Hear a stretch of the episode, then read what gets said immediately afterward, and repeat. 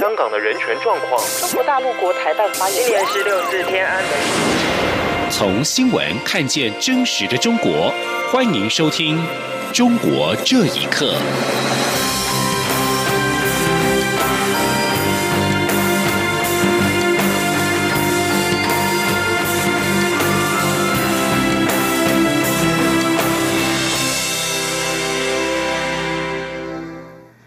听众朋友们，晚安，欢迎收听《中国这一刻》，我是李自立。蔡英文总统新任期即将展开，外界关注未来两岸政策的走向。陆委会副主委邱垂正今天表示，两岸良性互动发展是双方的责任。蔡总统已经说明，我方将在和平、对等、民主对话的原则下与中国开启对话。陆委会则要呼吁北京当局。放下单边政治主张，与我务实的沟通，化解分歧，共同推动两岸关系新局。记者王兆坤的报道。陆委会副主委邱垂正在回应媒体询问时表示，过去四年，政府依据《中华民国宪法》《两岸人民关系条例》及其他法律处理两岸事务，我方致力于维护两岸和平稳定现状的政策立场一贯而坚定。也致力维系既有的沟通联系机制及既有的两岸协议。邱垂正说：“未来两岸关系的推动，我们认为两岸良性互动发展是双方的责任。蔡总统已经提出和平、对等、民主对话的基础上，促成两岸良性交流互动。我们要呼吁北京当局，应作为区域负责任的一方，放下单边政治主张，审慎思考。”降低情势的误判，停止升高两岸紧张的举动，与我务实沟通，化解分歧，共同推动两岸关系的新局。此外，北检以贿选罪起诉长沙台湾同胞投资企业协会会长等人。中国大陆国台办认为这是在破坏两岸关系。邱垂正对此回应表示：“中华民国是法治国家，司法机关会依法独立审判涉及违法案件。”没有陆方所谓变造罪名处罚台商，无端借口打压两岸交流人士等问题，中共方面蓄意分化、意图离间的行为，才是破坏两岸关系、危害台商利益的主因。关于陆资视听串流服务涉嫌违法刊登广告等问题，邱垂正对此重申，政府没有开放陆资 OTT TV 产业来台投资，所以中国大陆业者未经我主管机关许可。变相在台从事播出影视节目、招收会员、刊登广告等相关业务行为，已涉嫌违反两岸条例规定。因此，经济部、通传会、陆委会等单位都在持续搜集违法市政，积极查处中。中央广播电台记者王兆坤台北采访报道。针对中原大学教师上课使用“中华民国”“武汉肺炎”等词汇，导致陆生向校方举报。事件后续发展引发社会关注。陆委会副主委邱垂正今天重申，台湾是一个自由、民主、多元、开放的社会，依据宪法捍卫大学校园的学术跟讲学自由，不容以任何理由限缩及侵害。邱垂正还指出，政府尊重大学自主，也欢迎陆生来台就读，并致力保障陆生在台学习跟生活的合法权益，反对歧视行为。可是也不会容忍矮化国格的行为，他说。但是我们绝对不接受校园内出现矮化国格、损害国家尊严的行为。我们要再度呼吁：高教殿堂不容自我审查，横加干涉教师的讲学自由。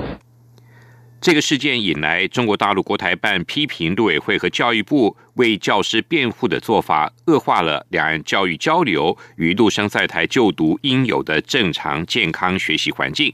邱垂正则回应表示，我方可以理解某些人在中共专制集权的体制下，很难真正体会我们民主政治多元开放及保障言论自由的这些核心价值。中共官媒报道，中国内部近来出现了越来越多的声音，呼吁终止美中第一阶段贸易协定，并且重启谈判。对此，美国总统川普立即回绝，中方也随即宣布对美国商品的新一轮关税排除清单。外界关注美中经贸协议能否持续下去。学者分析，中方可能意识到全面履行这项协定已经相当困难，于是对外放出有意重谈的信号。请听以下报道。美中两国仍在致力应对俗称武汉肺炎的 COVID-19 疫情之际，中国官媒《环球时报》英文版十一号报道，熟悉内情人士表示，近期中国内部涌现越来越多鹰派声音，呼吁终止美中第一阶段贸易协定，重新进行谈判。报道指出。中方熟悉美中贸易谈判的顾问认为，美国总统川普试图通过炒作反中议题，以转在应对防疫工作上的缺失，因此建议中方废除现有贸易协定，以便达成对中国更有利的协定。同时，中方可以诉诸贸易协定中不可抗力条款，以达成目标。美国普林斯顿中国学社执行主席陈奎德接受自由亚洲电台访问时表示，中方可能已经意识到全面履行目前的贸易协定已经变得相当困难，于是放出重启谈判的信号。他说：“从那个疫情的发展对中国的经济的影响。”很多经济学家、很多学者已经上过这个账，已经不可能有能力百分之百的履行第一阶段协议了。不过，川普并不买账，随即对媒体表示，对重新谈判并不感兴趣。双方已经签订了协议，将关注中方是否如实履行。似乎为了缓和紧张气氛，中国十二号随即公布了第二批对美商品加征关税的排除清单。从十九号起的一年内，中方将不再加征这些商品的关税，并且对已经加征的关税予以退还。这份清单列举了七十九项商品。美国独立政治学者顾维群认为，中国领导人习近平显然无意让美中关系进一步恶化，因此迟迟没有使用不可抗力条款为自己脱身。他说：“我觉得呢，习近平完全了解中国的国内的经济发展、经济现代化和他们在世界政治中的地位和美国之间的关系啊，关系太大了。”美中两国今年一月签署第一阶段贸易协定，中国承诺会在两年内额外购买价值两千亿美元的美国商品和服务，美方则同意分阶段降低中国进口商品的关税。以上新闻由央广整理报道。中国大陆维权律师王全章涉及颠覆国家政权罪而被关押将近五年，在上个月获得释放。他计划提出法律申诉，寻求推翻法院的裁决，还自己公道。另外，他出狱之后一度被限制人身自由。当时公安表示，由于王全章刑满之后仍然被剥夺政治权利。对此，法界人士指出，剥夺政治权利并不包括限制人身自由，这样做违反了国际惯例。请听一下报道：王全章在二零一五年被捕。曾经有三年多音讯全无，当局也不让他与家属聘请的律师会见。直到去年一月，法院才透过闭门审讯，裁定他颠覆国家政权罪，判刑四年半。王全章十三号接受自由亚洲电台采访时，谴责司法人员公然践踏法律。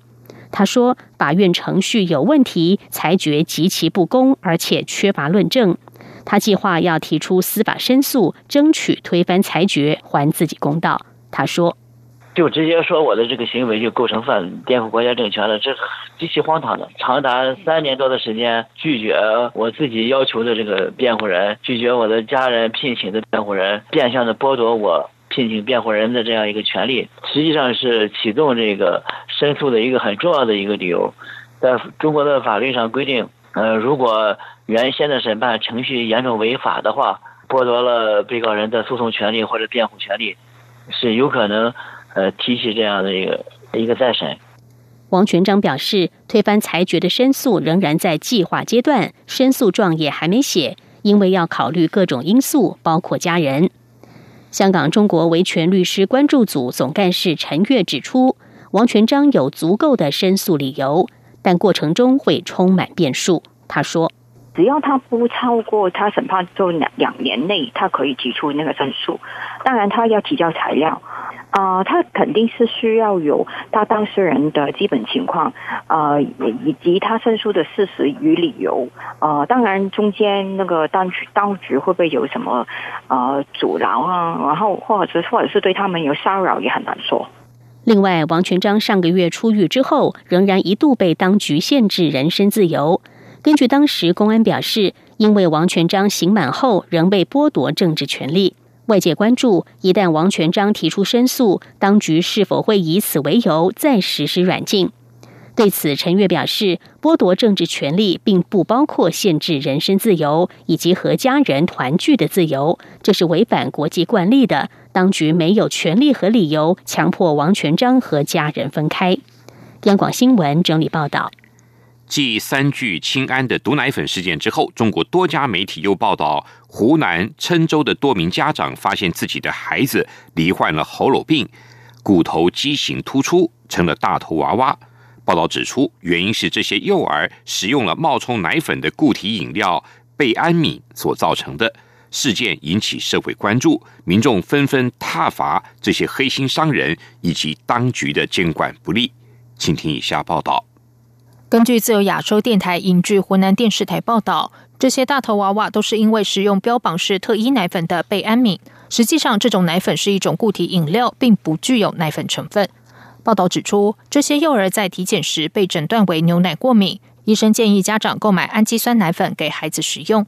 家长表示，经商家强烈推销，最终购买了贝安敏。而当家长对产品包装上的固体饮料标示提出质疑时，商家声称贝安敏是店内最好的奶粉，也是最畅销的，许多过敏宝宝都在吃。然而，他们的孩子陆续出现头骨畸形、颅骨突出等病症。中国各主流媒体十三号热传这则消息，纷纷引发民众惊讶和愤怒。网友批评，连儿童奶粉疫苗安全都监管不好，有何资格在台上指证？河南三鹿奶粉受害儿童的母亲陈露接受自由亚洲电台访问时说。看到大头娃娃的相关报道，感到非常痛心。他说：“看到这条消息，我真的非常非常的痛心，因为我深有体会呀。自己家孩子这一路走过来，生下来健健康康，就被这毒奶粉害的，整个家庭产生了巨大的变化。不能想象，怎么有人心思，怎么能够这样？利益驱动，政府监管不力。”也是毒奶粉受害儿家长的蒋雅玲表示，因为肇事者未受严厉惩罚，官员未汲取教训，以至于问题越来越严重。他说：“然后发生了结石宝宝，制造毒奶粉的商家也没有受到惩罚，相关的责任人也没有承担责任，于是就扩大到了毒疫苗，而受害者没有得到公平公正的待遇，所以这一切将会继续轮回，灾难永不会结束。”郴州十多位受害幼儿家长发表联名信，指出，二零一九年郴州也发生一起大头娃娃奶粉事件，赵因于儿童医院医生向家长推销固体饮料所致。家长们要求当局组织专家小组，对所有受害儿童进行全面健康检查。中国毒奶粉事件频传，让民众惊恐又无奈。究竟当局能否回应家长要求，并提出有效对策，杜绝黑心事件一再发生？外界都在关注与期待。央广新闻整理报道。俗称武汉肺炎的 COVID-19 疫情爆发之后，中国多个地方以消费券补贴促进消费民众，但是有些人利用监管的漏洞，以假交易的方式跟商家合作套现。新华社报道，虽然一张券只有人民币十元，有些城市规定每个人每一次只能领五十元消费券，但还是有人想办法套现。想套现的消费者用手中十元的消费券，另外加上三十元。透过支付平台向合作商家付钱，商家实际收到四十元，可以立刻返还三十五元到三十八元现金，剩余的两元到五元作为商家收取的套现手续费。整个过程中没有实际的消费方式，当然对生产跟总体经济也没有帮助。报道指出，也有些人透过技术手段囤券，譬如写程式，透过虚拟 IP 地址。或者是虚拟定位绕开消费券领取的地域限制，在全国范围内组团来抢，这种囤券会影响一般市民的权益。报道引述山东社会科学院经济研究所所长张卫国的话说：“消费券被有心人士投机牟利，不仅破坏了市场秩序，还会导致政策效果大打折扣，甚至给地方政府、企业跟消费者造成经济损失。”以上中国这一刻，谢谢你的收听。Please.